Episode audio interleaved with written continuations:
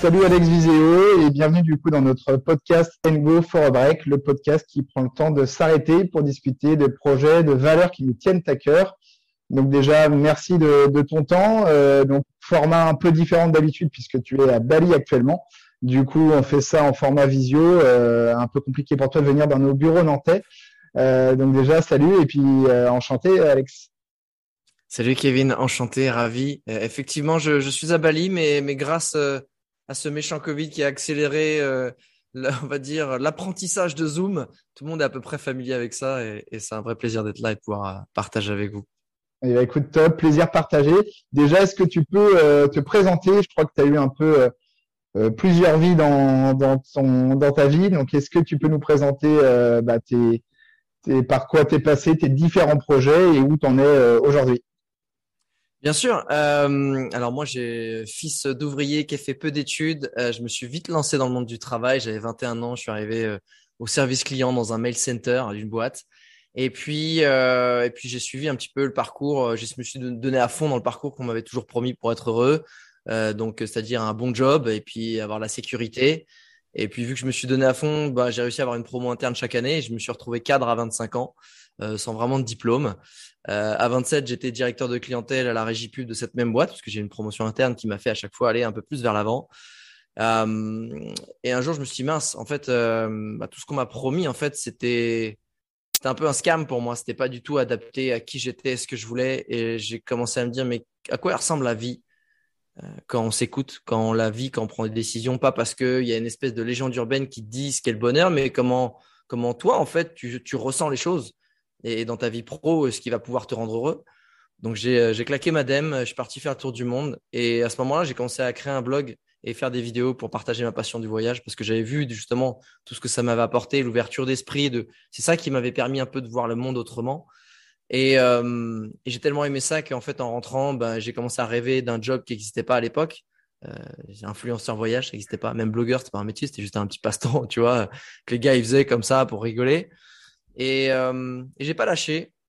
Euh, j'ai mis trois ans en fait à continuer de partager ma passion gratuitement jusqu'au jour où bah, l'influence marketing a commencé à devenir une tendance, à avoir une vraie demande. Et puis euh, j'ai commencé à faire une première mission, puis une deuxième, puis à partir de là, c'est jamais arrêté. Et en fait, pendant dix ans, j'ai eu cette vie-là de, parcourir le monde et de donner aux gens l'envie de voyager en créant du contenu qui les aide, qui les inspire. Euh, Jusqu'à il y a un an et demi, deux ans, euh, juste avant le Covid. Tu vois, j'ai arrêté le voyage juste avant le Covid, un petit bon instant. Ouais, je, hein, je sais pas, le pif. Et, euh, et à ce moment-là, je me suis dit, OK, qu'est-ce que j'aime en fait? Qu'est-ce que j'aime profondément? Euh, Et j'ai compris que ce que j'aimais en fait, par-dessus tout, c'était d'aider les gens à réaliser leurs rêves, à avoir une vie qui les fait vibrer. Parce que quand j'ai moi switché, j'ai compris ce que ça m'avait apporté en fait. J'ai compris toutes les émotions en fait qui, qui se passent à l'intérieur de soi, le vrai bonheur, le vrai alignement et qui est une quête permanente, parce qu'après, il y a d'autres problèmes qui s'ajoutent, mais je me suis dit, il faut absolument que je transmette ça. Avant, je le faisais avec le voyage, comment je peux continuer à le faire? Euh, bah, Qu'est-ce qui se passe quand tu rentres de voyage et que tu vois la vie différemment? Tu as envie souvent de changer de métier ou avoir une vie qui te ressemble plus professionnelle. Donc, je me suis dit, OK, comment je les aide? Qu'est-ce que je sais faire dans le monde pro? Bah, En fait, euh, je sais raconter des histoires, créer du contenu, avoir une visibilité, créer une communauté autour de moi qui m'a permis de jamais être out of job pendant... Euh, pendant dix ans et d'avoir toujours des demandes entrantes en, en permanence. Donc, je me suis dit, bah, la plupart des, des freelances et des entrepreneurs qui se lancent, c'est ça, en fait, leur galère. C'est pas qu'ils sont pas bons dans ce qu'ils font, c'est qu'ils n'arrivent pas à trouver des clients. Donc, je me suis aujourd'hui lancé dans le personal branding. Donc, je suis expert en personal branding et en stratégie de création de contenu pour justement aider tous les indépendants et les gens qui sont dans le business à créer du contenu et à attirer des clients en permanence et attirer les bons clients et avoir une vraie visibilité pour, euh, bah, voilà, jamais être euh, en problématique d'avoir euh, à galérer à faire un chiffre d'affaires parce que bah, on n'arrive pas à trouver euh, de clients. Et c'est surtout de le faire de façon naturelle, authentique, et pas avoir à faire du, du, du call, call calling qu'on appelle en, en ricain, démarchage par téléphone, etc. Un truc que personne n'aime faire. voilà. Donc, euh, c'est attirer les gens naturellement à soi en partageant la valeur et c'est ce que j'apprends aujourd'hui aux gens. Top. Bah, ça me parle carrément ce que tu me dis puisque euh, avant de créer Ngo Shoes, euh, je, je, travaillais dans un cabinet d'expertise comptable.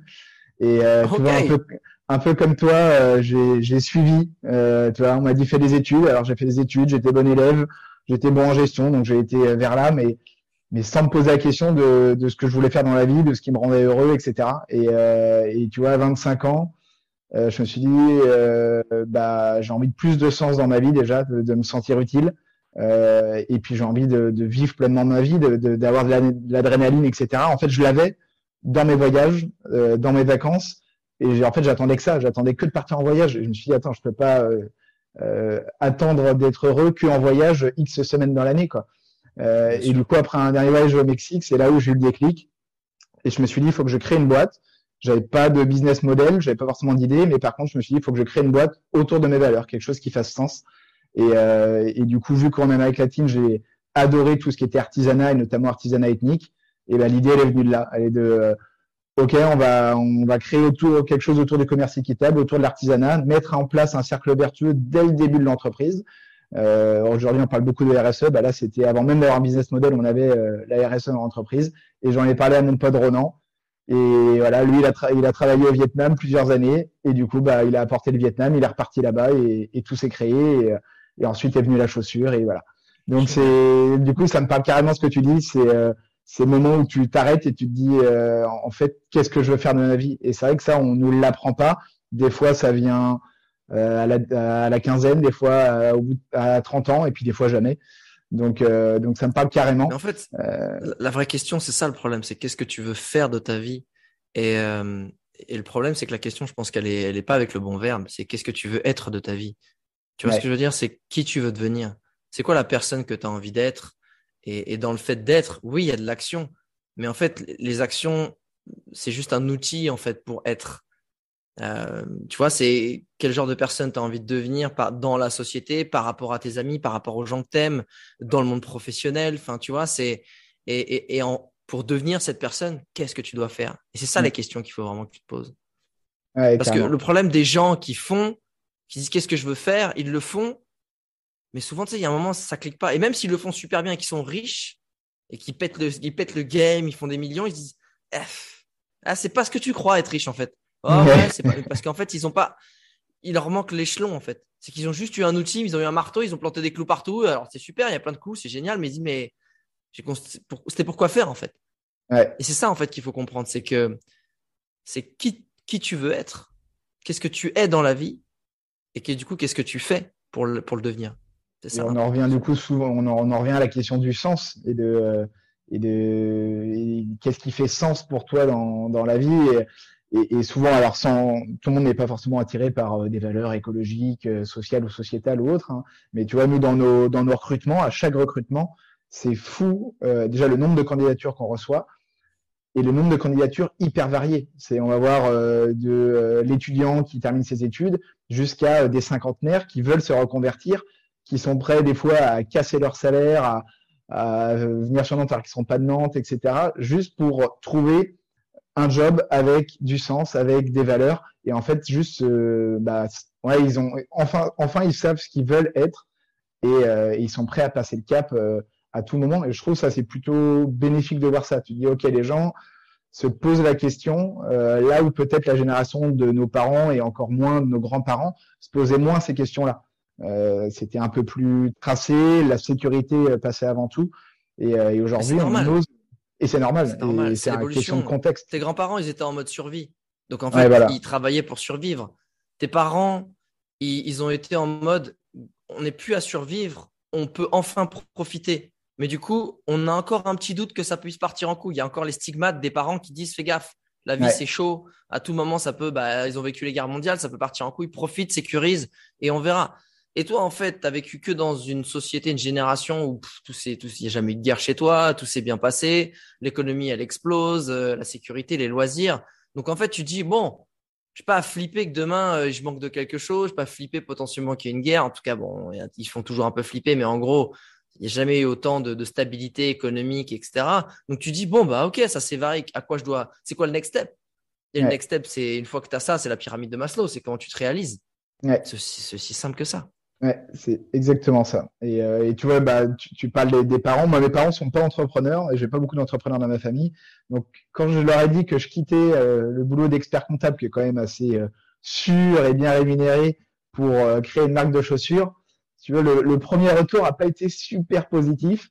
Euh, au final, après, ils m'ont soutenu à fond puisque c'est eux qui ont, qui ont, reçu la première prod de 1000 paires à l'époque en, en 2017 dans leur garage et que j'envoyais les pères depuis leur garage euh, dans, une commune à côté de Nantes. Et euh, mais tu vois, ouais, clairement, le, premier réflexe de mes parents, ça a été de dire, euh, c'est une petite crise, ça lui passera quoi. Et au final, non, ça n'est jamais passé. Aujourd'hui, ils sont hyper heureux de me voir heureux et ils me soutiennent à 200% et ils sont hyper fiers quoi. Donc, euh, donc ouais, je, je, partage carrément ce que tu dis sur euh, sur le contexte, sur la pyramide de Maslow. Euh, toi, si tu avais un conseil à donner à ceux qui justement sont en quête de savoir ce, qu'ils veulent être, euh, si tu avais un conseil pour euh, soit passer à l'action, soit carrément trouver en fait ce qu'ils veulent être? Ouais, ça me parle.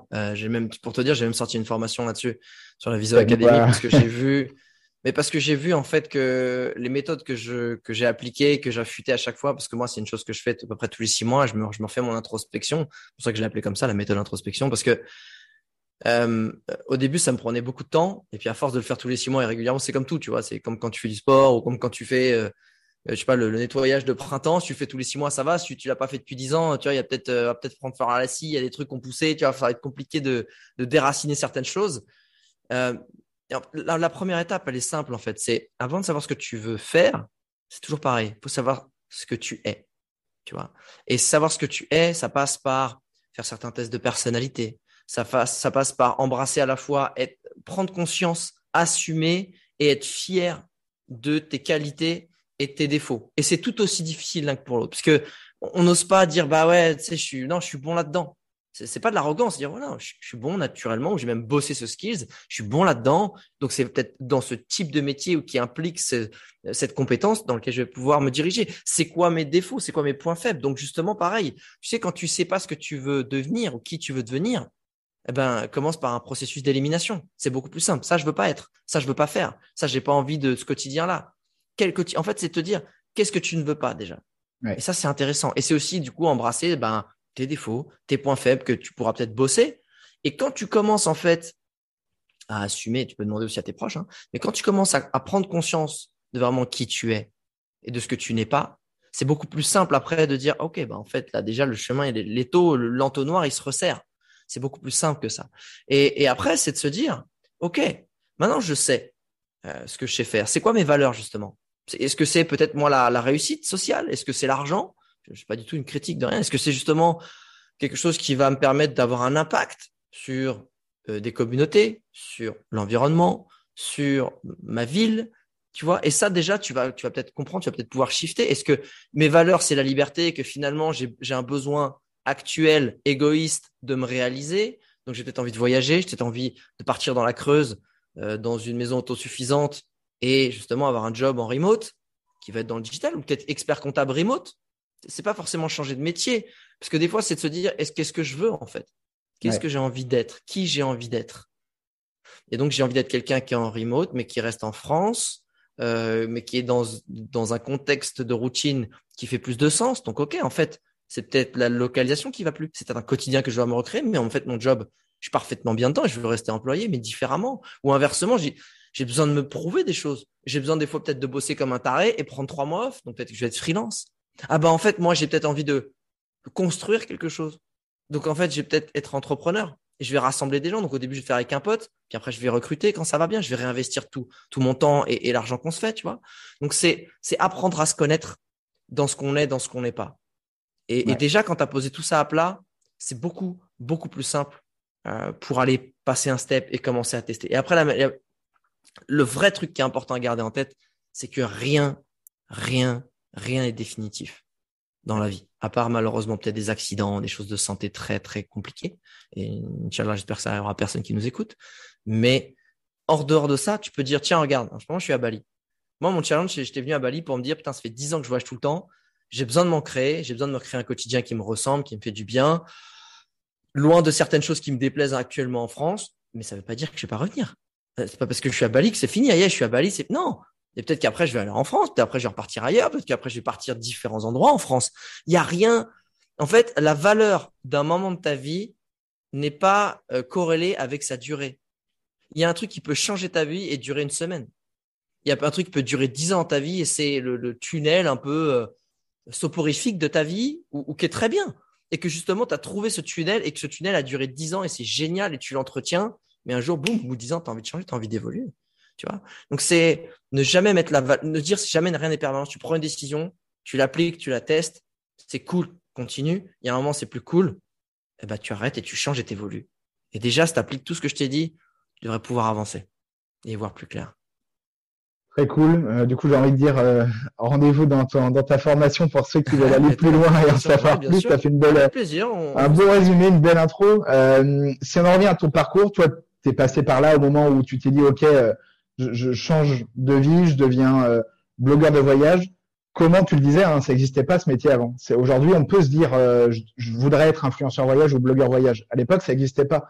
Donc, comment, à quel moment tu t'es dit, OK, euh, je peux devenir blogueur de voyage et surtout, je peux en faire mon métier, je peux en vivre. Euh, à quel moment ça, t'est venu à l'idée? En fait, euh, j'ai tellement aimé. En fait, c'est simple. Quand tu aimes quelque chose au point d'être OK de le faire tout le temps gratuitement, et eh ben en fait, tu dis si j'arrive à gagner de l'argent avec ça, en fait, je serai le meilleur et je serai le plus heureux du monde. Je serai le meilleur parce qu'en fait, moi, je m'en fous, puisqu'à la base, je le fais gratos. Et je compte pas mes heures parce que je kiffe, en fait. Pour moi, c'est pas une question d'argent, c'est une question de plaisir. Donc, forcément, j'éclaterai tout le monde, entre guillemets, mais c'est pas une question de battre quelqu'un, c'est une question de, si, si on peut gagner de l'argent, j'y arriverai, puisque de toute façon, moi, je m'en fous, je l'ai fait trois ans gratos. Donc, je peux continuer à le faire en étant payé. Et comment je me suis dit, est-ce que je peux le faire? Je dis, bah, en fait, si je sais pas, je ne saurais pas. Et, évidemment, aujourd'hui, c'est simple. Tu as, 40 000 modèles. Tu as 40 000 modèles de gens, de, de, des gens qui t'expliquent comment faire. Tu as des, des, formations même pour, pour créer du contenu, apprendre à créer du contenu. Tu as des formations pour monter un business. Donc maintenant, tu, tu vas-y pour 2-3 000 balles. en deux mois, mec, tu, tu vas faire ce que moi, j'ai dû apprendre en trois ans tout seul.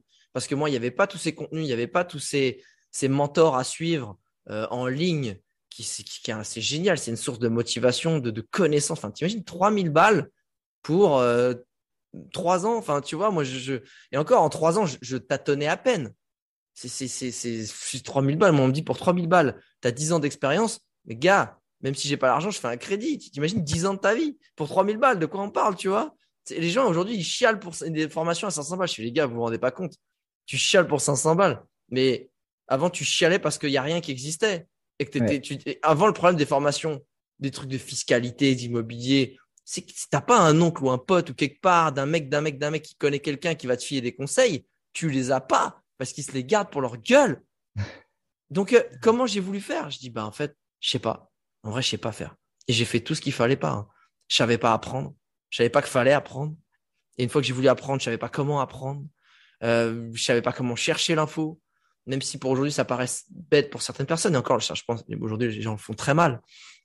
Donc j'avançais par empirisme, par expérience, le pire des trucs que tu peux faire aujourd'hui.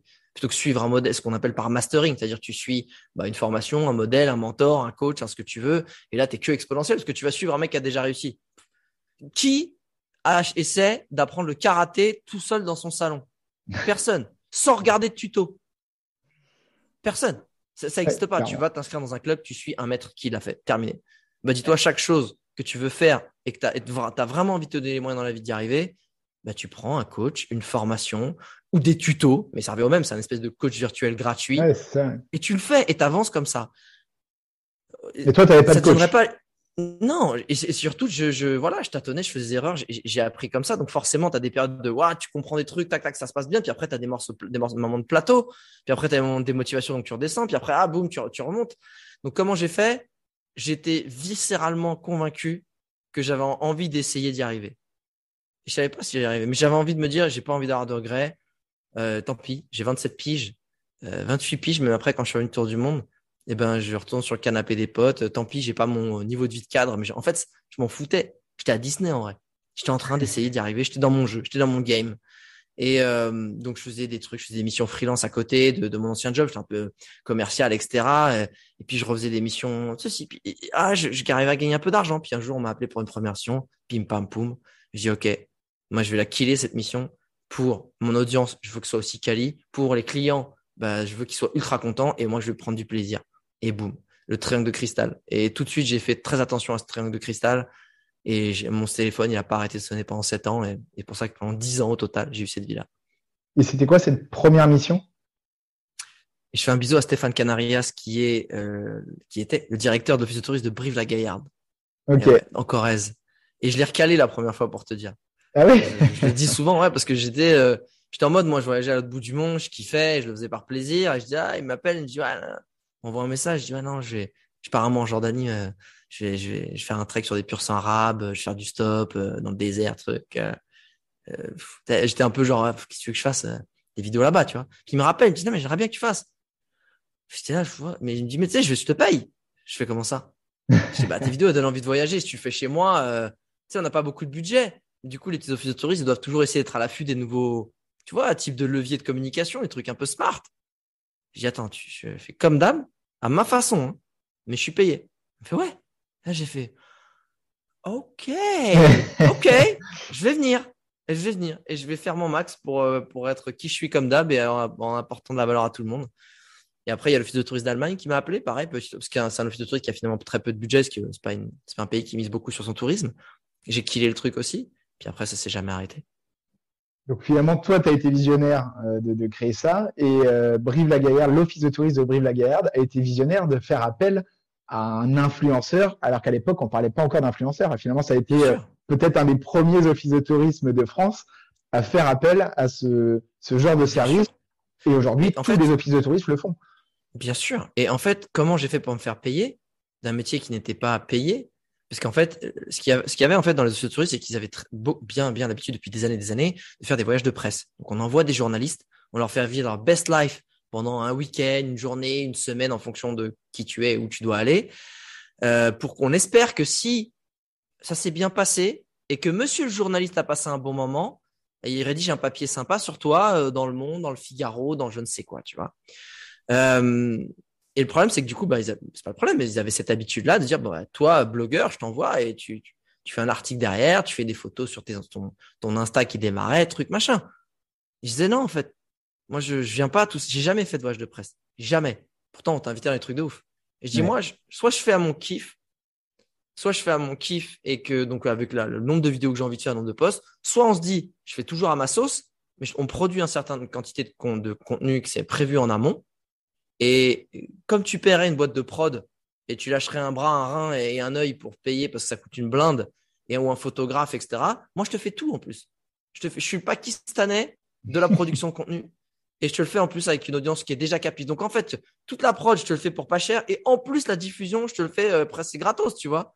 Donc en vrai, je dis c'est le meilleur deal du monde et vous en rendez pas compte. Donc non, je vais pas le faire gratos un, deal que, que tu paierais euh, que tu as payé 5 000 ici, 10 000 par là, et moi, tu vas me filer 100, euh, 200 balles au début. Enfin, non, tu peux pas le faire gratos. Et, et, et les gens, même si j'ai jamais été très impliqué dans la sphère de la blogosphère francophone euh, de blogueur voyage, il y a des choses qui m'allaient pas, mais je disais tout de suite, je dis les gars, arrêtez de chialer de pas vous faire payer. Si en fait, t'es tellement, en fait, tu dis oui, bah j'ai bien envie d'aller, euh, je sais pas, en repdom, gratos. Bah, il faut dire non. Parce que pourquoi en fait un office de tourisme va voir que il y a l'autre office de tourisme qui, qui t'a pas payé, qui t'a envoyé comme ça, pourquoi il te paierait? Et toi en fait C'est ça le truc, c'est accepter d'avoir une vision et de donner les moyens d'y arriver et d'être ferme là-dessus et de, et de savoir pourquoi tu le fais. C'est pas juste je veux me faire payer pour me faire payer, c'est que tu as une vraie logique derrière. Et à partir de là en fait, si tu es carré sur tes positions, mais que tu donnes à fond, peu importe le choix que tu as fait, parce que tu pourrais dire bah non, moi j'ai un métier à côté, influenceur voyage, blogueur voyage, c'est un passe-temps. Évidemment que j'accepte tous les voyages de presse, mais va à fond là-dedans et fais-le bien, comme ça tu te feras inviter à chaque fois. Et ça, c'est OK. Mais faut pas venir se plaindre, en fait. Je peux pas demander le beurre, l'argent du beurre et être incohérent. Donc c'est comme ça que j'ai réussi à tout de suite me faire payer et d'être un des premiers à me faire payer sur Influence Voyage. Et, ça, c'est euh, le problème, entre guillemets, de beaucoup de freelance, en tout cas de gens qui se lancent en freelance, et peu importe le secteur, c'est que c'est très dur de connaître ta valeur, de fixer tes prix et comme tu dis, de ne pas démordre sur ces prix. C'est-à-dire que mon prix, il est de 500 euros pour telle mission. Euh, tu me proposes 200, je dis non, c'est 500 ou c'est rien. Et, euh, et, parce que sinon, tu, tu, tu, payes pour rien, tu travailles pour rien, je veux dire, et puis tu. Enfin, après, c'est ma vision. C'est-à-dire que. Attention, euh, attention à ça. C'est-à-dire que oui, je suis d'accord avec toi. Mais quand tu démarres, en fait, tu, tu, il y a plein de choses que tu dois combattre. C'est peut-être l'espèce de syndrome de l'imposteur en fonction de ton ancienneté. C'est peut-être te dire, bah, j'ai besoin de payer mon loyer. Donc, il y a un moment, il faut banquier des clients. Et à partir du moment, en fait, où tu arrives à ce seuil de toutes mes charges fixes sont payés et euh, même un ou deux petits verres ou un petit kiff, mais de façon modeste, c'est bon, c'est verrouillé. Là, tu peux commencer à faire des devis où tu dis c'est ma vraie valeur. Et après, même quand tu commences à avoir des devis qui sont un espèce de budget qui rentre qui est tout à fait convenable, tu dis bah je m'en fous, j'ai pas besoin de cet argent. Oui, ça serait cool, mais viens, j'essaie de monter le prix pour voir, tout en se disant que c'est toujours faire. Enfin, moi, je, suis partisan de, de charger des prix qui sont faire, mais des deux côtés. Et souvent, malheureusement, les freelances sont sous-payés, donc tu as pas mal de marge. Et, c'est là aussi l'avantage du personal branding qui est ma spécialité aujourd'hui, c'est qu'après, quand te veux toi, parce que tu as un style, une façon de faire, une expertise, une personnalité, des valeurs avec qui on veut bosser avec toi, bah en vrai, ça se trouve, le mec d'à côté, il est même plus fort que toi, mais tu peux peut-être payer, tu peux être payé le double parce que c'est avec toi qu'on veut bosser parce que c'est avec toi qu'il y a, y a tout ce process. Donc, il y a plein de façons d'augmenter son prix. J'irais juste aujourd'hui, attention de ne pas être trop gourmand parce que euh, c'est comme un resto, en fait. En fait, quand tu as un resto qui se lance, tu as peut-être la meilleure cuisine que le resto qui est collé à toi, sauf que sa terrasse, elle, elle est blindée. Et si ta terrasse, il n'y a personne, personne viendra à ton resto. Pourtant, tu peux dire, je suis meilleur, je suis, génial, c'est moins, euh, c'est même moins cher ou c'est cher. Euh. Non, en fait, ce qu'il faut que tu fasses pour que tu, en fait, faut que tu aies du monde dans ta terrasse. Et à partir du moment où tu es blindé, tu peux changer ton menu, tu peux augmenter tes prix, etc. Mais il faut que tu démerdes pour que tu aies du monde en terrasse. Et c'est tout le principe de quand tu démarres en freelance. À toi de te démerder pour avoir du monde en terrasse. Et c'est là où beaucoup, euh, du coup, veulent se créer un, un, book. Alors, on parle de book dans le milieu artistique, mais de manière générale, soit photographe, vidéaste, etc. C'est tes premières missions pour afficher, j'ai fait ça, ça, ça, ça. Euh, nous, on l'a au tout début de la marque, c'est un peu ce qu'on cherchait, parce que on n'avait pas le budget qu'on avait euh, aujourd'hui. Donc, on essayait de trouver un photographe, un vidéaste qui voulait bien prendre pas grand chose, on va dire pour couvrir ses frais, voire gratuit, pour faire son book et que ce soit donnant-donnant et gagnant-gagnant. Euh, toi, tu penses que ça, c'est une bonne façon de faire pour justement remplir sa terrasse au début? Moi, je pense que la meilleure chose à faire, moi, je suis toujours partisan de voilà la marque, la personne avec qui j'ai envie de bosser. Salut, voilà pourquoi j'ai envie, je vais faire un truc gratuit pour toi. Je fais des tests, je me teste où j'ai besoin de mon book, où j'ai besoin d'évoluer un style. Je te fais une presta gratuite euh, parce que voilà, j'ai besoin de ça, ça, tu es transparent et tu fais gratuit en fait. Tu brades pas tant ton prix. Parce qu'après, tu peux dire, putain, si la personne elle a vraiment kiffé, tu dis, bah ok, si tu as envie qu'on continue, voilà mon vrai prix. après, tu veux pas continuer, c'est pas grave. Au final, on a fait un win-win, tout va bien. Si tu commences à dire, vas-y, je te fais un petit truc, c'est pas cher, etc., tu seras perçu comme quelqu'un de cheap. Et en plus, si, si, la personne a envie de continuer, bah en fait, elle va dire, bah attends, tu m'as fait ça à 100 balles, pourquoi tu me demandes 500 maintenant, en fait? Bah ouais, mais c'était mon vrai tarif, en fait. Bah, et les gens, ils comprendront pas. Par contre, si tu arrives et tu dis, ça, c'est cadeau. C'est cadeau parce que c'est toi, parce que j'aime ta marque, j'aime tes valeurs, et moi, j'ai besoin d'un truc, donc au final, on y gagne. Après, voilà, ça, c'est ma vraie valeur. Ma valeur, c'est 500. Mais je te le fais gratuit. Et c'est cool. Parce que, voilà, je pense que si tu es OK, voilà. Voilà comment je vois les choses. Mais il faut avoir les reins solides, il faut avoir un peu de trésor, et voilà comment ça se passe. Mais au début, t'es pas sexy. Le, game d'un freelance, le, vrai challenge, et ce qu'il doit faire, c'est être sexy. en fait, on n'engage pas un chômeur. C'est triste. Hein. On va débaucher un mec qui est, qui est, tendance, qui est stylé, qui est fort, etc. Donc c'est à toi, et c'est là encore l'avantage de la création de contenu du personal branding. Tu peux te rendre sexy aux yeux des gens. Tu peux montrer que, que tu fais plein de trucs, que tu fais, que tu fais plein de missions. Après, les gens, ils savent pas hein, que tu sois payé ou pas. Oh, putain, il, a, fait des photos pour un tel. Ah, il a fait telle vidéo. Elle est stylée. Putain, le mec, il arrête pas. Il se déplace, etc. Putain, je le veux lui. Plutôt qu'un mec qui attend, qui dit Ah non, moi, je travaille pas en dessous de temps. Ah, mais tu peux attendre un an comme ça. Hein. moi, je vois que tu fous rien. C'est que tu fous rien. En fait. C'est que c'est chelou, en fait. Donc, rends-toi sexy. Rends-toi sexy et euh, remplis ta terrasse. Et si tu peux remplir ta terrasse de, de stars, du coup, c'est encore mieux parce que ça, ça, te, ça, te, rend encore plus sexy. Si, si je schématise, c'est un peu ça. Euh, si je reprends un peu les dates, en 2011, tu fais ton tour du monde et tu crées ton premier blog viseo.net. 2014, tu produis tes premières vidéos de blogueur voyage, notamment ce qu'on disait pour l'office de tourisme de Brive. Tu entres dans le top 15 des blogueurs de voyage les plus influents au monde sur les réseaux sociaux. Euh, donc ça, c'est en 2015. Et en 2017, tu as le prix du meilleur influenceur voyage au Travel d'Or. Euh, on peut se dire, et tu gagnes aussi le trophée de la vidéo touristique sur la Guyane. On peut se dire, euh, ok, le mec, euh, il a, il a, il a pété le game. Euh, il a le boulot dont tout le monde rêve parce qu'aujourd'hui c'est vraiment c'est un boulot pour certains de rêve et, beaucoup aussi pour cette jeune génération. et et puis après tu te dis bah j'arrête, je change de métier. Ce rêve de ce métier de rêve, je j'en veux plus et je fais autre chose comment t'en comment t'en arrives là et comment tu t'expliques ça à ceux qui vont faire mais je comprends pas. En fait, ce qu'il ce qu'il faut comprendre, c'est que quand tu choisis une vie où tu as un métier passion, tu as un métier qui te fait vibrer, euh, tu choisis une vie en fait où tu avances dans ta vie. Et j'ai pas arrêté euh, mon métier d'influenceur voyage. J'ai évolué en fait. C'est ça que les gens, j'ai continué ma vie. Et qu'à un moment, comme dans tout chapitre, dans toute belle histoire, euh, tu as déjà vu un film toi où tu arrives et les gens ils sont heureux du début à la fin? Ou le, le héros il galère du début à la fin? Il y a un moment, il réussit son challenge, il y a un nouveau paradigme, et hop, il grandit, etc., etc. Il y a des chapitres comme ça. Et, et moi, c'est exactement ça, c'est que j'avais besoin de passer au chapitre suivant. Oui, j'adorais toujours aller euh, en Repdon découvrir des plages paradisiaques méconnues, aller manger des homards grillés dans un petit boui-boui. Euh, j'ai une dédicace il y a pas longtemps de ce truc-là, c'était génial, tu vois, que j'ai fait dans une vidéo. Il y a quelqu'un qui m'a envoyé, genre, c'était une vidéo il y a trois ans, tu vois, trois, quatre ans. Et euh, donc, en fait, j'ai évolué. Et, c'est ça qu'il faut comprendre. C'est quelque chose qui est ton rêve à un instant T, c'est plus que c'est nul après. C'est juste que tu as besoin d'autre chose. Et qu'il faut surtout, surtout, si, tu acceptes cette vie-là, ne pas t'accrocher à quelque chose qui est acquis. Dans la, vie, c'est fluide, c'est une rivière qui coule, tu vois. Il faut accepter d'être la petite feuille qui coule et qui, tu vois, qui esquive les rochers, qui, qui, se, qui se prend pas la gueule, qui se fait pas emporter par un tourbillon, ouais, qui, qui est à flot. Et des fois, tu te prends un petit coup de bouillon, tu es dans une tempête, etc. Mais tu dois avancer, en fait. Et quand tu avances, bah, parfois, en fait, il faut, comprendre que bah, le ruisseau, des fois, il passe dans la forêt, puis il passe dans la plaine, puis après, il passe dans la, dans la ville. Et c'est comme ça que ça se passe pour aller vers ce dont toi, tu as besoin. Et il faut surtout pas te raccrocher et te dire, putain, là, c'est cool. Ah, je me raccroche partout et la feuille, elle veut s'accrocher au rocher boum, elle tombe, en fait, parce qu'elle veut être immobile elle se fait emporter par le courant et, tu te fais traîner vers le fond. Et, et, en fait, à partir de là, quand tu as capté ça, en fait, que tout évolue, eh ben, il faut juste écouter toi. Et un chapitre, ça peut, comme je te disais au début, la valeur d'un chapitre, c'est pas sa durée en fait. C'est comment tu le ressens. Ça aurait pu durer trois ans, quand même, ça aurait pu durer 15 ans. C'est sauf que mon corps, à un moment, il m'a dit, il faut autre chose. Tu as besoin de construire, Alex. Tu as besoin de construire. Là, j'étais dans un truc où euh, je kiffais, je kiffais partager ma passion, je kiffais moi être ce que j'étais, grandir, apprendre, euh, tu vois, tester des choses.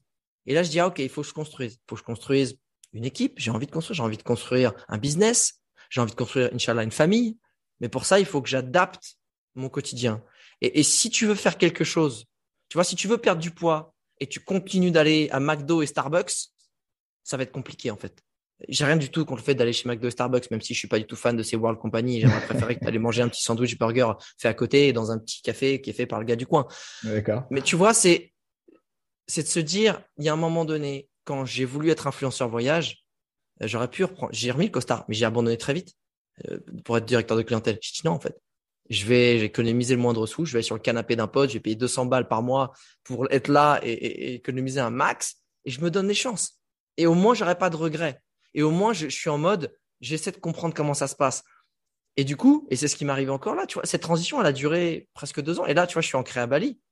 Mais il y a quatre mois, j'étais dans la jungle amazonienne en Équateur et même mon associé me dit, c'est cool que tu sois ancré parce que tu n'étais même plus un digital nomade, tu étais un digital aventurier. Le mec, il gère son business depuis la jungle amazonienne entre trois branches et deux serpents.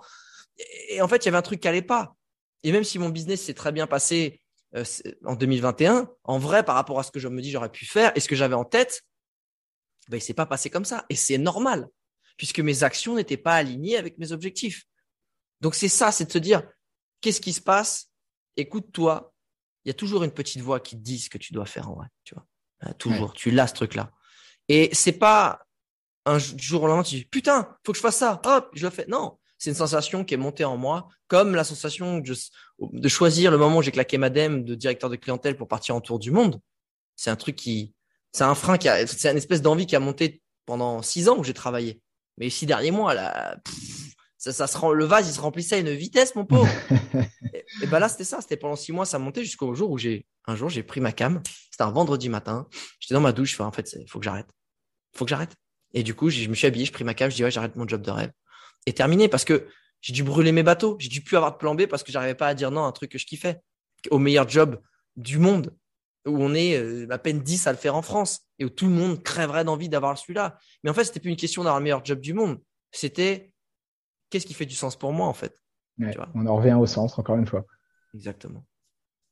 et, d'autant qu'aujourd'hui, tu, tu, le disais, tu voyages toujours. C'est juste que tu voyages différemment. Maintenant, on peut dire que ouais, tu es, digital nomade. Euh, on ah, je suis digital nomade. Je suis posé là. ouais, donc là, aujourd'hui, tu es à Bali. Demain, euh, tu sais pas où tu seras. Mais voilà, maintenant, euh, tu, tu accompagnes les gens sous forme de personnel branding, mais toujours en voyageant. Ça, c'est pareil. C'est un truc qui revient souvent. L'envie de, de faire un taf, mais de pas être ancré à un endroit, de pouvoir le faire où on veut dans le monde. Euh, alors tous les tafs ne s'y prêtent pas, mais c'est un truc qui revient de plus en plus euh, cette demande. Mais en fait, c'est euh, c'est aussi et ça, tu vois, j'en reviens à la méthode d'introspection, c'est l'introspection, pardon, je l'appelle comme ça parce que c'est ma méthode à chaque fois, mais quand tu as posé tes valeurs, tu vois, et tu veux savoir qui tu veux devenir, bah en fait, après, tu passes toutes tes décisions dans le filtre de tes valeurs et de la personne que tu veux devenir.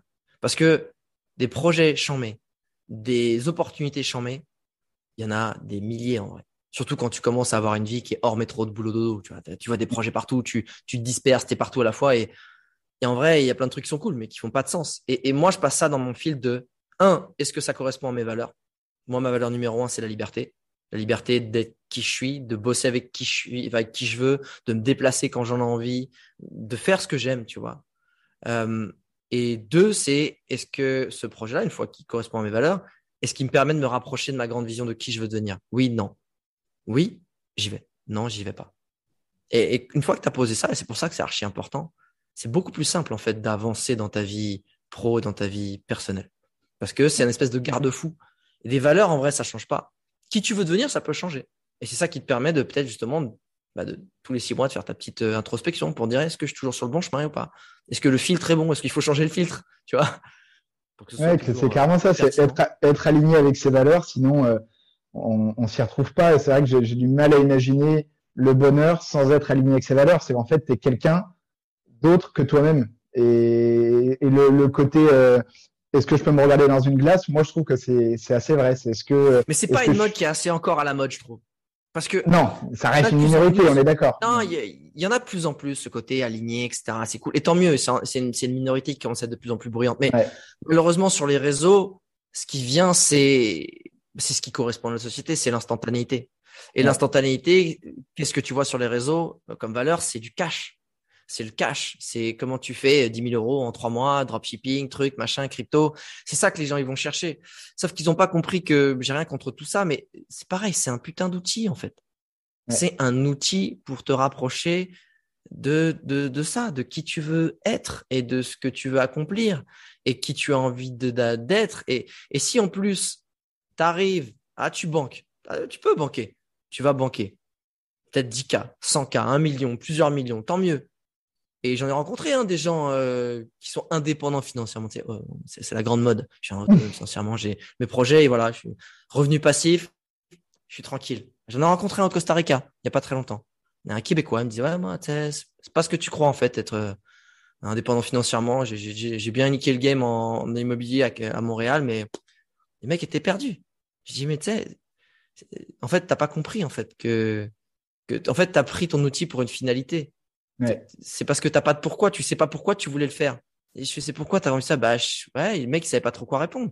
Je dis, ah, mais je pense que je vais me trouver, je pense que je vais faire un peu un stage de, yoga, euh, puis, de plongée tout. Je fais, ah ouais, t'as pas compris, en fait. T'as pas compris qu'en plus, quand tu commences à avoir un certain, une certaine aisance financière, c'est plus à propos d'argent ou à propos de toi directement. Parce qu'en vrai, tu peux tout payer, tu peux tout faire et c'est à propos de qu'est-ce que tu rends, qu'est-ce que tu fais pour les gens, qu'est-ce que tu fais qui est plus grand que toi, en fait. Et tant tant que les gens ils n'auront pas compris ça, euh, ben en fait tu te retrouves avec des, des millionnaires mal dans leur peau et des gens qui font semblant d'être heureux sur les réseaux et que c'est cool et qui sont pétés d'oseille et qu'il y a un truc qui va pas. Et, et c'est ça le problème. Je dis pas que c'est pas bien de péter d'oseille, tant mieux, c'est génial. Mais si ça a du sens et si en plus tu peux faire quelque chose qui est plus grand que toi, et le plus grand que toi, ça peut être euh, ça peut être former d'autres entrepreneurs et, give back ça, tu vois, ça peut être, euh, je sais pas, tu vois, je, dînais avec un entrepreneur hier soir à Bali, super, super inspirant, mec qui s'appelle Ismaël. Et, et lui, en fait, vu qu'il était hyper actif, il a été mis à une espèce de, tu sais, les écoles techniques. Les gens où tu as vraiment des enfants qui sont euh, euh, mentalement et, on va dire euh, intellectuellement, ils n'ont pas les mêmes capacités que la plupart d'entre eux. Du coup, il s'est fait mettre là-dedans parce que mal diagnostiqué, parce que il était presque au potentiel finalement quand tu es hyperactif, il faut être drivé différemment. Et ben lui, en fait, son aujourd'hui, il fait des millions il est en train de mettre en place, lui, son, schéma de vie, c'est de se dire, moi, je vais créer des écoles. Je vais créer des écoles pour ces, pour ces enfants, une école spécialisée pour ces gens-là, en fait. Et c'est génial, en fait. Ça, c'est cool, ça fait du sens. Le mec, il est là, il marche pieds nus, euh, il s'en fout, euh, et il veut banquer pour ça. Mais juste ça, ça fait du sens. Ça, c'est intéressant. Sur, ce que tu disais sur l'argent passif, etc., si je fais le parallèle avec l'entrepreneuriat, c'est un peu le cas sur les levées de fonds. C'est très à la mode. Euh, les gens qui, il y en a beaucoup qui veulent créer une entreprise et avant même de faire du chiffre d'affaires, ils veulent lever des fonds. la levée de fonds, c'est un moyen de faire le développement de ton entreprise, de faire de ton entreprise ce que tu as envie qu'elle soit. Mais en aucun cas, c'est une réussite, une finalité. Il y en a beaucoup qui le prennent comme tel. Et, et ça, enfin, dans, dans le spectre de l'entrepreneuriat, c'est quelque chose qui revient souvent et qui, moi, me, qui, moi, me chagrine. C'est non, une levée de fonds, euh, c'est absolument pas une finalité. Euh, si tu veux que ce soit ton moyen pour développer ton entreprise, oui, c'est pas le seul moyen, loin de là, mais pourquoi pas. Mais euh, mais c'est surtout pas c'est surtout pas une réussite quoi, une finalité. c'est un truc qui au contraire, tu vois moi de mon point de vue, qui est une autre version de l'entrepreneuriat, je cherche pas à monter une multinationale, euh, à chercher des fonds, c'est que tu es zéro en fait. C'est que tu n'arrives pas à, à, à, faire. Enfin, le but d'un business, c'est de faire rentrer de l'argent et d'arriver à, ce que ton business soit et tu fasses rentrer plus d'argent que tu en dépenses. Et si en fait tu es là avec un super truc, mais que tu n'es même pas foutu de faire rentrer plus d'argent que tu en dépenses, euh, pour moi, c'est qu'il y a un truc qui ne va pas dans le business model ou dans l'approche. Alors évidemment, il y a plein d'entreprises. Euh, finalement, injecter des fonds pour, pour avoir de la visibilité, pour avoir un certain matériel, avoir un certain niveau, une certaine taille pour pouvoir faire rentrer de l'argent. Oui, je sais. Mais tu vois, pour moi, c'est de te dire, tu as vendu une partie de, as filé une partie de ton capital à, d'autres personnes. Euh, tu as perdu, tu vois. Pour moi, c'est as un peu perdu. C'est comme ça que je vois le truc. Enfin, mais, parce que je suis dans un, mais parce que moi, c'est facile de dire ça parce que euh, j'ai pas de stock, euh, j'ai pas de, tu vois, il y a pas, il y a certaines choses dont j'ai pas besoin. J'ai, je suis dans, je suis dans l'infoprenariat, donc les marges sont très importantes comparées à d'autres secteurs. Donc évidemment, c'est facile pour moi de dire ça, mais pour moi, c'est perdre un peu. Tu perds ton truc. Enfin, tu, tu lâches, euh, tu, tu lâches un morceau de chez toi quand même. Hein. Ouais, bah de, de, de, de, ton bébé, quoi. Je partage et c'est pour ça qu'avec Ronan, on a toujours fait le choix de, euh, de garder le capital tous les deux à 50-50, quitte à freiner notre développement et on n'a aucun problème avec ça parce que notre but, euh, notre sens de l'Engo, c'est pas de devenir une multinationale demain. Euh, mais c'est clair qu'il y a beaucoup, beaucoup d'entreprises qui finalement vivent sur la trésorerie qu'on leur donne, mais ne sont pas rentables. et pourtant, il y a X création d'emplois, mais elles vivent sur la trésorerie et pas la rentabilité. Et c'est vrai que bon, là, c'est le comptable, l'ancien comptable qui parle, mais c'est vrai que j'ai du mal moi aussi à voir euh, comment une, une, entreprise peut vivre sans être rentable, c'est-à-dire que tu dépenses plus que tu ne gagnes. Quoi. Mais c'est sur la trésorerie euh, qui d'un autre, de plusieurs autres qui, qui t'appartiennent pas. Bon, là, on divague un peu sur des sujets euh, techniques d'entrepreneuriat. On va, je vois le temps qui tourne. On va terminer sur sur un petit jeu. On va ramener. ah, je kiffe les jeux. Et ben voilà, bah, et ben écoute, on va faire un petit jeu assez simple je vais te décrire une ville, donc il y en a trois. Je vais te décrire une ville euh, et tu vas essayer de deviner de quelle ville on parle euh, euh, et, de quel pays on parle. Et si, dans le même temps, une fois que tu as trouvé, si tu trouves, j'espère que tu trouveras, si tu as une anecdote à partager, et ben écoute, avec, avec grand plaisir, sachant que petit indice, c'est des villes où tu as été. Bon, en même temps, il y a, je sais pas s'il y a beaucoup d'endroits où tu n'as pas été. Euh, beaucoup plus que où je suis pas allé que où je suis allé, hein, c'est sûr. Oui, oui, clairement. Donc, on commence avec la première. Euh, donc, animé dans son paysage urbain par des rues commerçantes et bâtiments contemporains, il est impossible de ne pas distinguer son gratte-ciel en forme de bambou de 509 mètres de haut. La nuit, du haut de l'observatoire de cette tour emblématique, on peut apprécier les nombreux marchés nocturnes qui viennent illuminer à leur façon la ville par leur gastronomie de rue réputée. Moi, je dirais Taipei, mais c'est pas ça. Mais si, c'est ça. C'est Taipei. Ouais, c'est Taipei. Putain, bien. Au début, j'hésitais. Je suis putain, il a été chercher Taipei. Comment il sait? Ah ouais, bien. Ah, bien. Parce que j'ai pas fait beaucoup de contenu sur Taïwan, donc je me suis dit, ok, ah bien. Très sympa Taipei. J'ai adoré Taïwan. C'est un sous-côté. Sous-côté. C'est une espèce de mix entre la Chine et le raffinement japonais, euh, avec euh, pas mal de nature, parce qu'on voit que du bâtiment dans notre tête, mais est-ce que made in Taïwan Top. Canon. Super ouais. Digital Nomad. Mon, mon, associé y a été, euh, Ronan, et euh, pareil, il avait bien kiffé. C'est vrai que c'est un pays dont on entend peu parler d'un point de euh, euh, voyage. et apparemment, ouais, j'en entends, j'en ai entendu bien de ceux qui ont été. Donc bien joué, tu as réussi, as réussi le premier. Le deuxième, je dirais un peu plus, même beaucoup plus facile. connue pour ses vestiges archéologiques et son architecture coloniale Rome? Ah non? Non, ah colonial. Ah, Ouais, elle est l'ancienne capitale Cusco de l'Empire Inca. Ouais. Euh, euh, un peu plus loin, il y avait Machu Picchu, mais tu vois, on n'a pas besoin d'en arriver là. ouais, c'est Cusco. Euh, et euh, j'y ai été. Je, euh, je- avec grand nom pour la, la petite anecdote, on a, on est parti au Pérou plusieurs mois à 18 ans après le bac. On a travaillé pour une, une asso qui construit des, qui gère des crèches dans les bidonvilles d'Arequipa au Pérou. Et donc, on a aidé à construire une crèche et puis on était logé en famille d'accueil. Et ça a été notre premier voyage. Moi, c'est la première fois que je prenais l'avion et ça m'a clairement marqué. Ça m'a donné le goût du voyage et après, j'ai fait, euh, j'ai fait euh, bah, ne penser qu'à ça. Et, euh, et c'est là aussi on a découvert pour la première fois l'artisanat ethnique qui compose nos, chaussures aujourd'hui. Donc, le Pérou nous parle carrément. Est-ce que toi, tu avais une anecdote sur Cusco ou le Pérou? Alors en vrai, euh, la dernière anecdote que j'ai, euh, j'ai pris une sacrée timbale à Cusco en vrai, hein. parce que on était euh, sur le tournage de l'épisode de France 5 euh, Tintin, euh, et c'était justement sur sur le trésor sur le justement de de, de l'album de Tintin et le Temple du Soleil évidemment. Et du coup, on avait fini et c'était la dernière soirée et, et en fait. Euh, bah, Cusco, c'est ça qui est ouf, c'est que t'as plein de ruelles et il y avait des, et en même temps, il y avait à moitié des cérémonies dans les ruelles et on s'est laissé emporter. Qu'en fait, c'est ça qui est beau, c'est que c'est à la fois pittoresque et vivant, euh, Cusco. Donc, t'as l'impression que t'es à la fois dans un espèce de décor de film, mais tu te retrouves dans des euh, défilés, des fois cérémoniaux qui sont absolument incroyables. Donc, on a commencé à faire à la fête avec des locaux. On s'est pris une timbale avec les, les trois autres potes. Waouh! Et le lendemain, l'anecdote, c'est que on s'était promis avec mon pote Loris, qui est mon pote vidéaste, qu'on ferait un droni du matin euh, à Cusco. Sauf que euh, pour que la lumière soit bien, c'était assez tôt, on s'était couché assez tard, assez grammé. Et, euh, et on s'est quand même levé. Et moi, je me suis levé avec lui parce que c'est lui qui pilotait. Mais j'ai dit, allez-y, on y va et tout.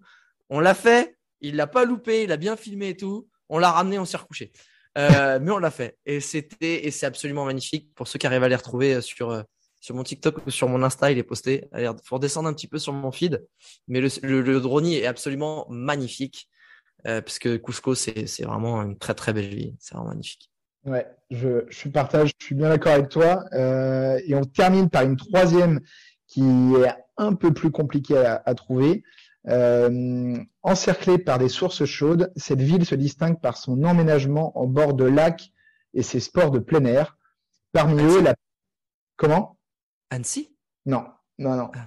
Parmi eux, la pêche à la, na- à la navigation de plaisance. Son lac, véritable caldeira volcanique, comporte de- des vastes eaux qui s'écoulent dans des cascades spectaculaires au bleu cristallin. On peut accéder à ce spectacle de la, de la nature par des sentiers de randonnée et des pistes cyclables. Fuck. Proche, on Euh, retrouve la réserve des cratères de la Lune. Qui suis-je? Putain, c'est à, c'est à Lanzarote? Et non, c'est. Topo en Nouvelle-Zélande. Taupo Oh Ouais. fuck Ah ouais, t'as été. Ok. Ouais, euh, le, le dernier était un peu plus dur. Fallait bien qu'on finisse par un petit. Non, mais euh, surtout que j'ai pas du tout fait ça à Taupo. Moi, j'ai juste euh, j'ai fait du skydive. Fuck it. Euh, donc Euh, après, ouais, ok. T'as, t'as la... Ah, mais non, attends, Taupo, c'est. Euh, c'est. euh, Ah non, je confonds. C'est pas Taupo euh, qui... qui a le skydive. C'est là où il y a vraiment le... la réserve avec, avec euh, l'image, avec, euh, tu sais, le, le orange, le cratère orange-vert, non C'est un peu ça? C'est là, Ouais. je crois. hein. J'ai, j'ai, un, j'ai un doute, je confonds peut-être de, de vie. Mais ouais, magnifique. magnifique. Putain, je me... Le mec, il a jusqu'à. jusqu'à- Ouais, celui- celui-là, c'est- J'étais j'étais en mode euh, en Europe. Je sais où est-ce que c'est en Europe et tout. Non, ok. Pas mal. On a été, on a été chercher trois. loin celui-là. Ouais, 2 sur 3, c'est pas mal. Euh, et ben écoute, on termine du coup avec ce jeu. En- pour conclure, est-ce que tu as quelque chose que tu veux partager à, à ceux qui nous écoutent, une anecdote, euh, un, un conseil, euh, voilà, une, une phrase, de- un mot de la fin?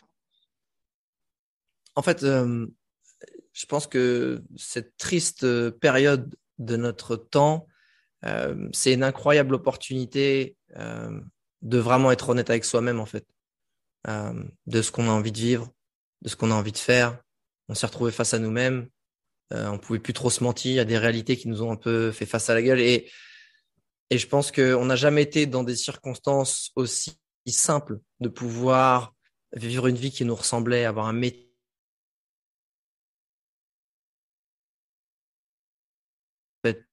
de, vraiment assumer qui vous êtes, d'être fier de ce que vous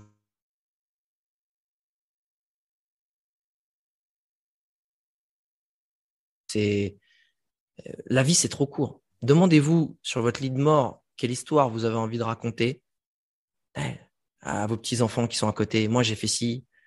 Ou est-ce que j'ai été, ah, j'ai eu toujours peur toute ma vie. J'ai, j'ai pas osé être qui je voulais ou j'ai jamais osé euh, monter ma petite entreprise ou claquer ma dème ou inversement. Ah, j'ai, un jour, j'ai pris, j'ai pris conscience que, en fait, moi, ce qui me faisait vibrer, euh, bah, c'était ça. Et je suis parti à l'autre bout du monde et, et en fait, j'étais dans l'alpinisme et j'ai, ouvert un refuge. Et, en fait, c'est ça qu'il faut se dire. C'est, l'histoire, ça va vite. En fait, le temps, il va vite. Et, et faut pas avoir peur de, de, de vouloir raconter l'histoire parce qu'en fait, on pourra plus revenir en arrière. Chaque jour, on écrit une page de notre histoire, de notre livre. Et n'ayez pas peur. N'ayez pas peur parce qu'en fait, à chaque fois que vous prenez un risque, mais que vous y croyez, en vrai, la vie, elle est bien faite et, et vous amène exactement ce qu'il vous faut pour, pour grandir. Et parfois, pour grandir, ben, faut trébucher, faut se ramasser, faut se faire des bleus. Et quand, quand on se redresse, et ben, on a, on a franchi une marche. Et on est plus fort, on est plus grand, on est plus aligné. Donc, n'ayez pas peur. N'ayez pas peur. Et, et si, si, si vous avez besoin de ressources pour justement aller sur ce chemin-là, euh, allez jeter un œil sur, euh, sur viseoacademy.com. Il y a plein de ressources gratuites que je mets à disposition justement et je serais ravi de pouvoir euh, avoir euh, même un petit impact ou une petite aide sur ce chemin-là. Super. Eh ben, écoute, merci beaucoup Alex pour, pour ton temps, pour cet échange que moi j'ai pris beaucoup de plaisir à échanger avec toi. Je pense que l'épisode sera hyper inspirant pour, pour ceux qui l'écouteront. Euh, en tout cas, je l'espère. J'invite du coup tout le monde, tu l'as dit, à aller euh, sur, euh, sur Visio Academy. En espérant que la qualité a été bonne, je crois qu'à part une petite coupure sur la fin, on a été bon. Donc, donc écoute, nickel. Encore merci, Alex. merci beaucoup, Kevin. Merci pour l'invite. Plein de belles ondes à tout le monde. Avec plaisir. Allez, à plus. Salut. Ciao. Ciao.